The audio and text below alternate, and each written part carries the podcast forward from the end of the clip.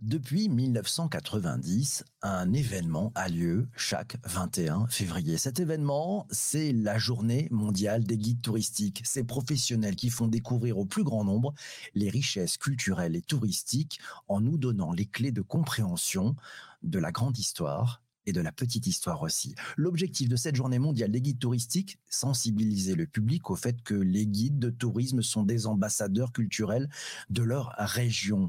Pour en discuter cette année, si particulière, j'ai invité Corinne Ménégo, c'est la directrice générale de l'Office du tourisme et des congrès parisiens. Je l'ai invité pour échanger avec nous tous sur le tourisme et le digital en anticipation de la journée mondiale des guides touristiques de ce 21 février 2021. Bonjour Corinne, comment allez-vous? Eh bien, bonjour à tous, très très bien. Un grand plaisir de, d'être, de vous retrouver ici en cette période matinale, c'est vrai, puis en cette période très particulière. Des premières questions qui vont nous arriver en direct sur euh, YouTube, Twitter et Twitch. Première question pour vous concernant, Corinne. Le tourisme et le digital en 2021, qu'est-ce que l'on peut en dire? Grande histoire d'amour, nouvelle histoire d'amour. Euh, le digital a toujours été un outil pour promouvoir le tourisme d'une manière générale. Euh, évidemment, cette période si particulière, comme on disait, a accéléré cette tendance euh, et a poussé probablement tous les acteurs du tourisme, notamment à Paris, mais partout, à utiliser encore plus, je dirais, le digital pour faire valoir les atouts de leur destination, de leurs services, etc. Donc avant, là où c'était peut-être utilisé que en outil euh, assez pratico-pratique de réservation, par exemple, qui était quand même l'outillage essentiel, on est maintenant plutôt dans une logique de réfléchir à des nouveaux usages, création de liens avec les clients euh, même à distance, euh, euh, contenu virtuel, visite pour donner envie de revenir à Paris notamment, etc. Donc on est probablement dans une utilisation plus, je dirais, à valeur ajoutée qu'on ne pouvait l'avoir jusqu'à présent, où on était vraiment dans la partie outil le plus simple effectivement d'utilisation possible. Ok, on est déjà fin février 2021. On peut parler de, quelques chiffres clés depuis bah, finalement depuis un an, tout a changé. Oui, tout a changé, mais alors là pour 21, bien évidemment, c'est beaucoup trop tôt. Euh, pour 2019, on est euh, sur Paris, euh, Grand Paris, région parisienne, on est à moins 70% de fréquentation touristique. évidemment, on est pareil à peu près. On a fait, au lieu des retombées d'habitude qu'on a, on a 18 milliards de retombées économiques liées au tourisme. On en a eu 6 milliards uniquement cette année. Donc évidemment, on est dans un manque à gagner colossal. On a une filière qui est totalement à l'arrêt aujourd'hui depuis quasiment mars exceptions euh, sur des petites périodes. Euh, aujourd'hui, on a des vrais sujets avec une fermeture euh, d'un grand nombre de filières puisqu'on a zéro événement, pas de mmh restaurant, des hôtels qui peuvent évidemment fonctionner au ralenti et donc une activité qui est uniquement tournée sur les activités possibles de faire pour la clientèle de proximité et zéro activité culturelle également. Donc évidemment, une, une situation qui est particulièrement préoccupante, en tout cas pour tous les acteurs du tourisme parisien.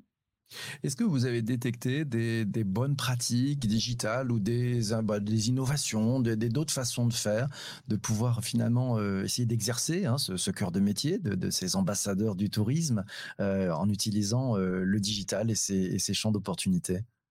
Oui, bien sûr. Alors, ça reste quand même un peu entre guillemets anecdotique parce qu'évidemment, ça ne remplace pas en termes de euh, d'argent, de business, de modèle commercial, euh, ça ne remplace pas le modèle effectivement, euh, je dirais de d'habitude, parce que évidemment ça fait des années qu'on travaille différemment. Mais en revanche, il y a des initiatives assez intéressantes, notamment sur les spectacles qui sont à l'arrêt depuis déjà un moment, que ce soit des concerts par exemple payants en digital, ou l'opéra qui a fait pas mal d'opérations, notamment de réouverture de son calendrier de spectacles, avec jusqu'à, je crois, je ne veux pas dire de bêtises, que je ne connais pas les chiffres exacts, mais je crois qu'ils ont eu jusqu'à 6000 personnes qui ont acheté effectivement des billets, des billets entre 6 et 10 euros pour participer. Donc ça, ce sont des choses intéressantes que l'opéra n'aurait probablement jamais fait sinon. Euh, beaucoup de visites virtuelles aussi euh, qui fonctionnent mhm. finalement assez bien, curieusement, euh, parce que c'est pas facile forcément d'appréhension pour quelqu'un, mais il y a une telle demande, je crois, de, voyager et de découvrir d'autres choses qu'on ne peut plus découvrir autrement, que ces visites virtuelles finissent par bien fonctionner. Donc pour le plus grand bonheur de certains guides évidemment, mais également de pas mal d'opérateurs, de petits acteurs qui peuvent du coup retrouver quand même un semblant d'activité grâce à ça. Mmh et, les guides, justement, quand ils se mettent à, finalement exercer leur métier dans le cadre de visites virtuelles, ils s'y prennent comment? Comment ils gèrent cette transformation? Parce que c'est pas facile, c'est pas la même, c'est pas la même relation avec euh, avec le public, non? Non, c'est pas facile. Je suis pas sûre que les guides indépendants soient les mieux armés en fait pour ça, parce qu'en plus euh, être seul euh, pour pouvoir développer un outil de ce type-là, ce n'est quand même pas euh, évident. en revanche, c'est plutôt des petits acteurs qui sont par groupe. En revanche, il y a une vraie capacité, je pense, pour de créer du lien en fait via ces visites. Alors les visites ne peuvent pas être conçues comme des visites classiques, c'est-à-dire que vous pouvez pas faire la même façon que vous le faisiez auparavant avec un discours entre guillemets récité à un moment donné. Il faut qu'il y ait une vraie interaction avec le public et probablement que les contenus soient légèrement différents de ce qu'on faisait dans une visite euh, classique. Euh, non seulement parce que ça donne euh, envie de revenir après pour voir la suite, parce que ça reste quand même un outil de promotion. On espère bien que tout le monde va revenir en physique à un moment donné, faire ses vraies visites. mais effectivement, parce qu'en plus, le contenu doit pouvoir s'adapter. en revanche, je pense que la création du lien n'est pas si euh, la preuve, on, crée un lien en ce moment ensemble. Oui, exactement. et, on arrive euh, à plaisanter, on entend bien qu'on sourit, qu'on est heureux d'être là, euh, etc. Donc, je pense que ce lien, il peut continuer à perdurer aussi via du digital et qu'il n'est pas réservé qu'à du physique. Évidemment, ça ne suffit pas. Évidemment, ça reste complémentaire, mais on peut y trouver un certain intérêt aujourd'hui, justement pour ces gens qui sont des vrais amoureux, notamment de Paris. Nous, on en a beaucoup et qui ont très envie de faire des choses en fait à Paris et qui ne peuvent pas les faire. Mmh Tiens, on va prendre une question de, Shadia qui nous, qui vous pose la question d'ailleurs en disant pensez-vous que le développement du digital sur bah, votre secteur hein, du tourisme rend plus accessible Est-ce que ça rend plus accessible le tourisme en fait, le digital? Alors je crois que c'était déjà le cas. En fait, j'ai tendance à dire que cette crise est un accélérateur et non pas, c'est pas une révolution non plus.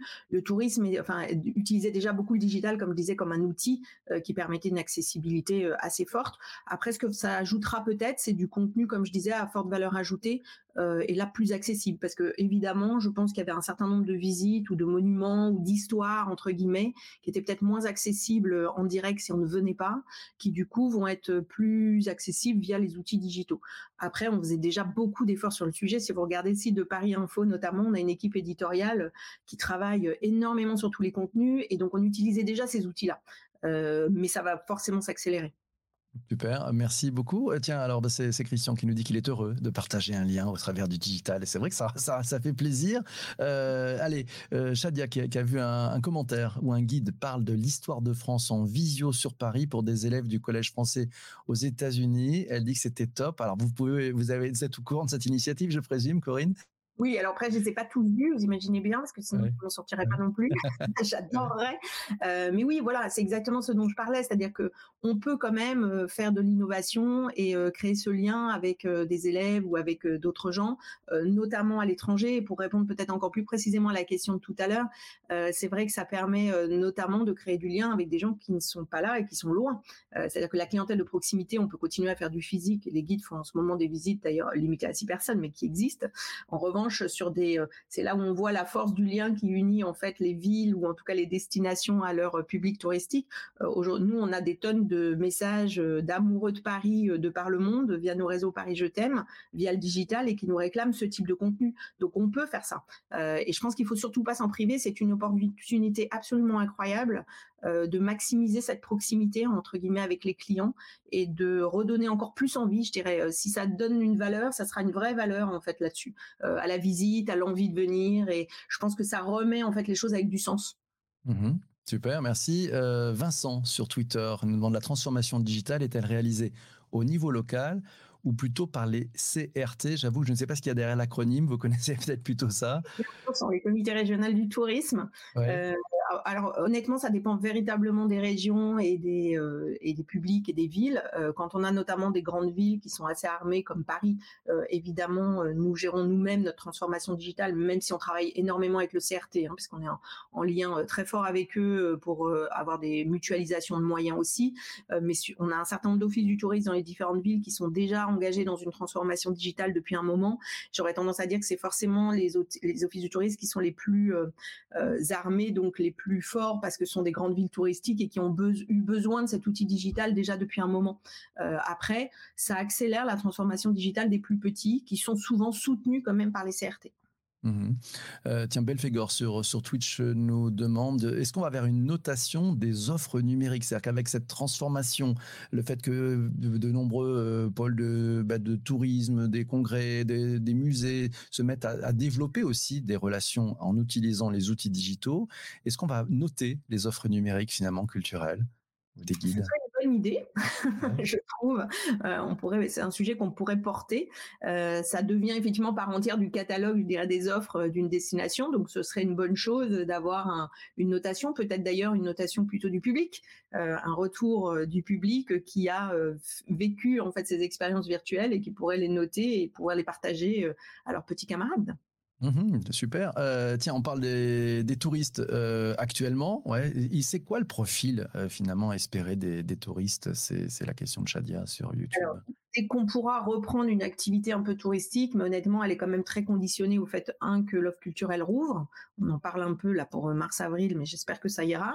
Euh, mais aussi que les restaurants ouvrent, parce que sans restaurant, une destination est quand même assez peu attractive et compliquée en plus à, vivre en tant que touriste quand on n'a pas d'appartement, pas de cuisine et qu'on doit manger dans sa chambre d'hôtel. C'est quand même compliqué. Euh, donc, on est quand même plutôt sur 2021, euh, sur une reprise via le tourisme de proximité en priorité. Ça veut dire évidemment les Qu'on engage aussi à redécouvrir leur territoire et à faire de l'activité touristique, y compris d'ailleurs de temps en temps de faire un peu de staycation dans les différents hôtels parisiens. Euh, bien évidemment, la clientèle France euh, qu'on espère voir revenir euh, dès les petites vacances ou le mois de mai et bien évidemment cet été. Et j'espère, et nous on, table un peu là-dessus, que cet été sera quand même relativement ouvert pour les clientèles européennes à condition qu'on ait et des frontières ouvertes ou en tout cas des facilités d'accès entre pays grâce à vaccination, test ou autre, mais en tout cas qu'on ait des autorisations un peu plus simples et pas de quarantaine trop forte euh, à chaque fois qui sont un vrai frein aujourd'hui à la visite. En revanche, sur les clientèles très internationales, plutôt très lointaines entre guillemets comme euh, les États-Unis, la Chine, qui sont nos deux clientèles euh, majeures entre pour l'international, on attend pour avant fin 2021 voire 2022. Super. Bah, tiens, dans les, dans les bonnes nouvelles, c'est Sanjay qui, sur Twitter, nous, nous dit qu'Airbus annonce la reprise de sa production en début euh, du deuxième semestre. Est-ce que c'est un premier signe de reprise? Est-ce que vous voyez des signes de reprise? Enfin, on les espère très rapides, mais on voit des signes d'espoir partout. Donc, euh, on va dire que oui. Euh, mais je pense que le vrai sujet, j'allais compléter la question précédente, mais sur l'international notamment, ça va être le trafic aérien. Aujourd'hui, on a quand même des compagnies aériennes qui sont au plus bas, avec des trafics qui sont très très bas, euh, qui n'espèrent pas, même sur 2022, monter à plus de 40-50% de trafic, euh, Dixit Aéroport de Paris. Donc, évidemment, vous imaginez bien qu'on aura un petit sujet sur la capacité de sièges disponibles pour pouvoir venir, même si c'était possible euh, de la part effectivement de clientèle plus lointaine, plus une, un sujet prix euh, qui restera à l'ordre du jour en fonction, parce que moins il y a de sièges, effectivement, plus euh, les, billets sont chers. Mmh Et après, on est dans un climat quand même d'incertitude assez global, sur lequel on essaie bien évidemment de se projeter avec de l'espoir, et on espère que la fin 2021, septembre en tout cas, sera une vraie reprise, notamment du calendrier événementiel aussi sur Paris, qui nous permettra aussi d'espérer un vrai retour des voyageurs d'affaires. Comment s'annonce, puisque c'est le, thème, hein, c'est dimanche 21 février, comme chaque année, depuis 1990, euh, c'est la journée mondiale des guides touristiques. Elle s'annonce comment, cette journée mondiale? Je pense qu'elle est dans un contexte extrêmement particulier. Euh, traditionnellement, en fait, sur cette journée, c'est une mise en valeur des guides touristiques euh, qui font la promotion notamment du patrimoine et qui ont un rôle essentiel, je dirais, dans la transmission de ce patrimoine et de l'histoire de nos destinations partout, hein, en France comme dans le monde. Euh, traditionnellement, nous les accueillons d'ailleurs d'habitude à nos points d'accueil, notamment à Hôtel de Ville, puisqu'ils offrent un certain nombre de visites. Donc les départs se font de l'hôtel de ville. Ils peuvent effectivement accueillir les gens, notamment parler aussi de leur métier, etc. Évidemment, euh, cette année, ça va être plus compliqué. J'imagine bien qu'on va continuer à faire des visites, mais comme je le disais tout à l'heure, elles sont limitées à six personnes, donc avec un impact bien évidemment qui est bien moins important que d'habitude. En revanche, je pense que c'est important, euh, et ce serait bien d'ailleurs, que l'ensemble des euh, clientèles de proximité sur les destinations, donc à Paris, évidemment les Parisiens, les Franciliens, les locaux, euh, profitent en fait de cette journée pour pouvoir redécouvrir leur patrimoine aussi et justement apporter aussi leur soutien à cette population de guides euh, qui ne peuvent pas travailler et qui sont quand même très empêchés depuis des mois et qui sont dans des situations très préoccupantes aussi. Donc ça sera un joli geste de solidarité de participer à ces visites. On l'a fait nous et, je pense que du coup, euh, nous on relaie bien sûr ce type d'opération et pour information, en fait, les clientèles locales sont très demandeuses quand même de ce type de produit. On a fait l'été dernier euh, des visites offertes aux Parisiens avec les fédérations de guides et, et, on a eu un énorme succès. On a eu plus de 10 000, 12 000 personnes qui y ont participé pendant l'été. Donc il y avait une vraie demande. Donc je crois que ça répond à une demande et que cette journée est l'occasion de remontrer et de prouver en fait ce que ça va apporter à un public euh, effectivement local. Mmh. Euh, bah, c'est Belfigure qui nous dit qu'il faudrait aussi un guide d'espoir. c'est vrai que c'est important. Euh, Louisa nous, donne du soleil en disant qu'il y a une vraie envie des gens de voyager. Dès que ça sera possible, le trafic aérien reprendra et on va pouvoir effectivement reprendre du plaisir à, être au contact de la culture, découvrir des villes, euh, redécouvrir Paris aussi, ce qui est, toujours très intéressant. Je prends quelques commentaires. Tiens, d'ailleurs, tiens, c'est Shadia sur, sur YouTube. Il dit, en fait, c'est quoi le statut d'un guide touristique? Il est forcément indépendant ils, sont comment ces guides touristiques, euh, Il faut une formation. Il y a des guides touristiques qui sont assermentés, donc c'est une carte professionnelle. Donc il y a une formation euh, à suivre qui permet d'obtenir le statut euh, de guide touristique avec sa carte. ils ont du coup des droits plus importants avec notamment une carte. Vous pouvez, vous êtes les seuls habilités à faire des visites, par exemple dans les musées et les lieux effectivement publics patrimoniaux. en revanche, ils sont la majorité du temps, ils sont indépendants. En revanche, il y en a un certain nombre aussi qui peuvent être euh, salariés, euh, notamment d'agences. Alors en ce moment, évidemment, c'est plus compliqué, euh, mais par exemple, on a pas mal d'agences qui font du réceptif, que ce soit des tours opérateurs, agents de voyage ou agences pour des groupes, notamment d'affaires, qui emploient des guides de manière assez régulière, donc en temps complet ou en temps partiel, ou qui sont salariés. du coup, ce qui assure aussi aux guides une certaine sécurité de business et de volume d'affaires, de volume de visites sur l'année, donc ce qui est plutôt une bonne chose. Super, tiens, on va prendre. Ce qui rend la pardon, très compliqué en termes de soutien aujourd'hui pour les guides. C'est complexe. Hein, oui. Alors, tiens, Shadia nous dit oui, c'est vrai que ça a toujours été le cas, mais dans d'autres conditions, là où avant nous allions au contact des autres cultures, autres populations, aujourd'hui, elle nous dit les outils digitaux créent des produits scénarisés et elle donne un exemple les grands restaurants français qui ouvrent leurs portes euh, sur leur cuisine, qui donnent les coulisses derrière la scène, dans les backstage. Bref, la digitalisation du secteur, elle ouvre d'autres vocations. Vous avez observé des choses particulières sur tout ce qui est culturel, tourisme? Parce qu'on disait tout à l'heure, c'est-à-dire qu'il y a une partie de contenu qui est digitalisé, qui permet euh, de garder le lien avec les clients et bien évidemment d'ouvrir des nouveaux business models. On le voit aussi sur l'événementiel. Beaucoup d'événements se sont euh, transformés, digitalisés ou euh, devenus hybrides, ce qui ouvre bien évidemment des perspectives intéressantes pour les événements parce que quand vous avez un speaker qui est à l'autre bout du monde, en toute honnêteté entre nous, le faire venir pour une heure de conférence, ça n'a pas beaucoup de sens non plus. Donc le digital ou l'hybride permettra aussi de, je dirais, faire du lien avec des cultures très différentes et des pays éloignés, et donc de donner de la valeur. Donc c'est ce que je disais tout à l'heure. Je pense que cette digitalisation va donner de la valeur entre guillemets au, physique et être complémentaire pour augmenter cette valeur. C'est là, c'est vraiment euh, effectivement euh, la partie augmentée dont on parle en revanche, ça mmh. a ouvert d'autres métiers. Euh, regardez la restauration. Alors, je ne sais pas si c'est pérenne ou pas, donc on verra. C'est un peu compliqué de le dire aujourd'hui. Mais la restauration euh, s'est beaucoup mise dans le à emporter, ce qui est normal puisque c'était la seule chose qu'ils peuvent faire en ce moment. Et pour le coup, ça a accéléré la digitalisation pardon, de ces restaurants ou l'utilisation pour eux d'outils digitaux pour faire de l'emporter, parce que pour la prise de commande, sinon c'est pas possible.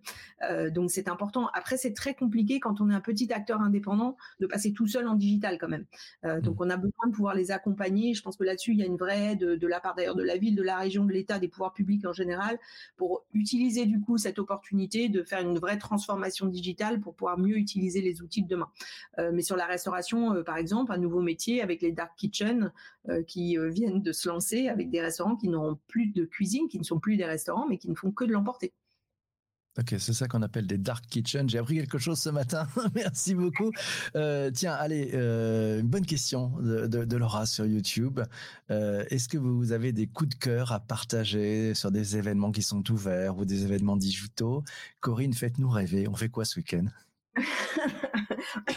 eh bien, je vous engage notamment sur les événements digitaux à regarder le programme de l'opéra parce que c'est une jolie manière d'y avoir accès parce que je vous rappelle que en temps normal, c'est très compliqué d'avoir des places pour un spectacle à l'opéra, donc c'est une mmh jolie chose. beaucoup de choses. Alors, je connais pas le programme du week-end, mais en termes de concerts, musique, je trouve assez intéressant et, et nous avons un vrai partage de culture aussi là-dessus avec avec les gens. Donc, c'est une c'est une c'est super.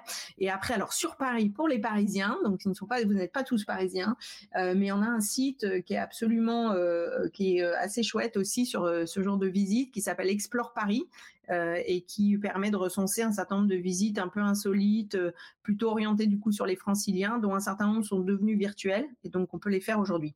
Après, dans les choses pour se faire un peu rêver quand même, euh, on peut encore, et nous on le fait très souvent, enfin pas à titre personnel, mais en tout cas on le fait, on, en promeut, on en fait la promotion assez régulièrement et ça marche pas si mal. le staycation dans les très beaux hôtels de Paris qui aujourd'hui restent du coup très accessibles évidemment.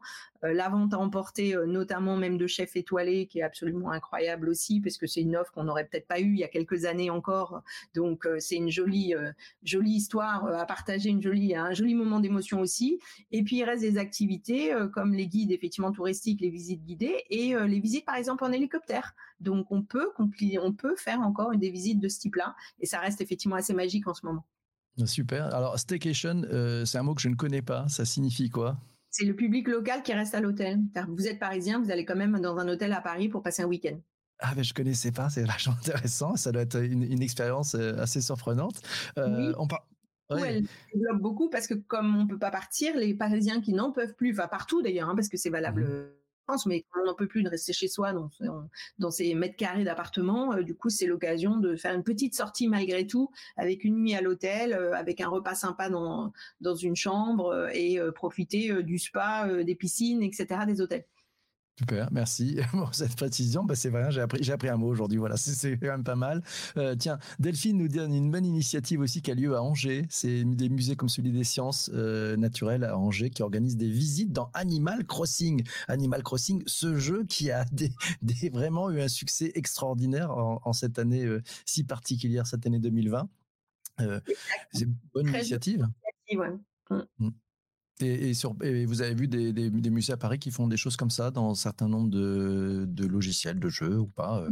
Pas dans l'univers du jeu à ma connaissance, euh, mais ça ne saurait peut-être tarder. Nous, on réfléchit aussi à, des jeux euh, effectivement sur Paris, avec des visites un peu gaming. Après, il y a quand même beaucoup d'offres digitales gaming, entre guillemets, avec de la balade virtuelle, mais qui reprend un certain nombre de, de clés de l'escape game, etc., qu'on peut faire en virtuel. Donc là-dessus, on a pléthore d'offres. Hein. Voilà, ben merci. Euh, c'est Delphine qui dit bah, c'est super à faire, quelle que soit la ville. ben voilà, c'est sympa, merci. Euh, tiens, commentaire de, Shadia. Euh, il y a du vocabulaire aujourd'hui, ça enrichit notre culture. Ben oui, c'est pas mal. voilà, c'est plutôt très bien.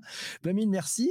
Euh, est-ce que qu'est-ce qu'on peut vous souhaiter pour pour cette année 2021 euh, Bon, que ça aille beaucoup plus vite, mais allez, pour pour pouvoir vivre cette transformation très très curieuse en fait. Oh, bah, qu'on ait euh, effectivement un minimum, je dirais, d'ouverture, euh, parce que je crois que c'est aujourd'hui absolument nécessaire, parce qu'il va falloir quand même qu'on apprenne à vivre avec ça. Euh, pour, si ça doit durer longtemps, il faut qu'on apprenne à vivre avec ça. Et si on peut juste souhaiter, je dirais, une continuité du support des pouvoirs publics, on fait énormément pour le secteur et qui continue. Et puis surtout, un accompagnement aussi dans cette période de reprise qui sera compliquée, et qu'on ait un petit discours un peu volontariste sur notre volonté d'ouvrir parce qu'on rêve de retrouver nos lieux culturels et nos restaurants. Ouais. Alors, vous, vous connaissez l'émission. Euh, pendant cette émission, pendant le direct, on demande à celles et ceux qui sont présents de faire le ROTI, le Return on Time Invested. Merci beaucoup, Corinne, pour votre présence, pour cet échange ce matin. Donc, je demande à toutes celles et tous ceux qui sont présents pendant le direct d'écrire sur les commentaires, voilà, si ont trouvé ça génial, ils mettent 5 étoiles, des emojis, des trucs machin. S'ils ont trouvé ça nul, ils mettent 1, ils reviendront plus. On n'est pas fâchés, on vous aime quand même. Voilà, c'est parti pour le rôti et ça, ça va être un festival de retour. Et merci à, Laura, merci à, Christian aussi qui nous met 5 ben, pouces, des pouces et des cœurs en provenance d'Angers chez Delphine, Louisa. Euh, n'oublions pas aussi les établissements de nuit, il faut pas les oublier à la raison. Alice, Belfegor, Massio nous met des cônes de couleur.